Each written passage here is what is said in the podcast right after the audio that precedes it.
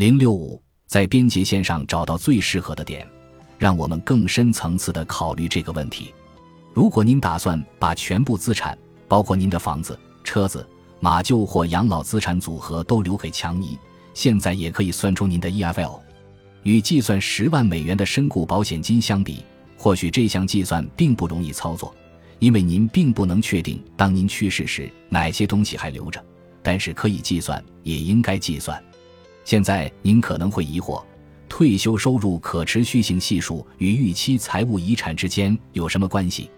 我们之前已经说过，每个理财计划都会同时拥有一个 EFL 和一个 RSQ，但可能您也注意到了。我们并不是用同一个尺度来衡量这两个值，RSQ 是一个百分比，而 EFL 是一个金额。那么这两个值如何放在一起考虑呢？或许我们可以用另一种方式来思考 RSQ 和 EFL 之间的关系，就像我们在评估一辆汽车时，究竟是基于油耗还是动力来评估。换句话说，就是用两个不同的尺度来评估这辆车是否适合您。就像在买车时。您需要确保对一个变量和另一个变量之间的权衡做了评估。例如，假设你有一个五十万美元的 EFL，那么相应的能给您带来这个 EFL 的退休计划的 RSQ 是多少呢？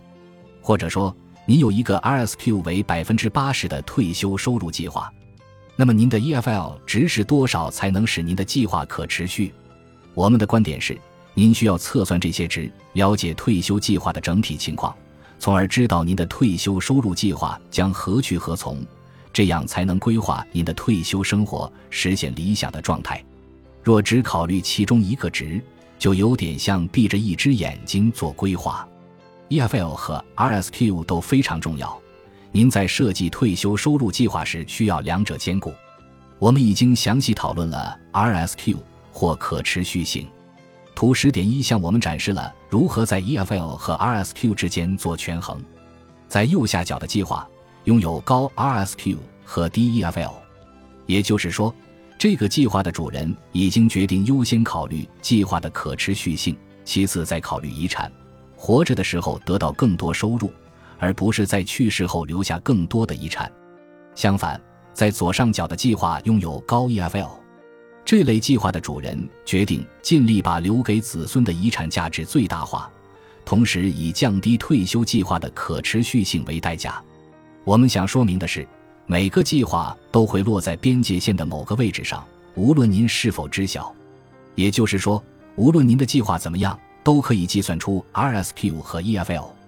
如果您有五十万美元，计划在六十三岁时健康退休。并且您希望每年从资产组合中提取二点五万美元，我们可以计算出您的 RSQ 和 EFL。如果您决定从这个组合增加或减少提取金额，我们也可以计算出每种场景下的 EFL 和 RSQ。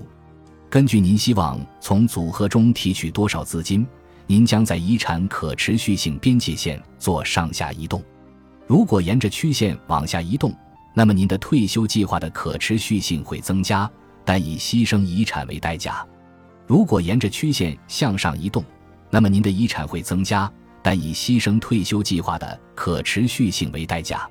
稍后我们将更深入了解，当这条边界曲线上下移动时会产生什么结果。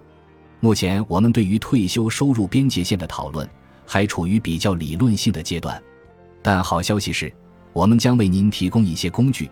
让您可以自己动手进行测算，但是现在我们研究的是一个理念：财务遗产与退休计划可持续性之间的权衡。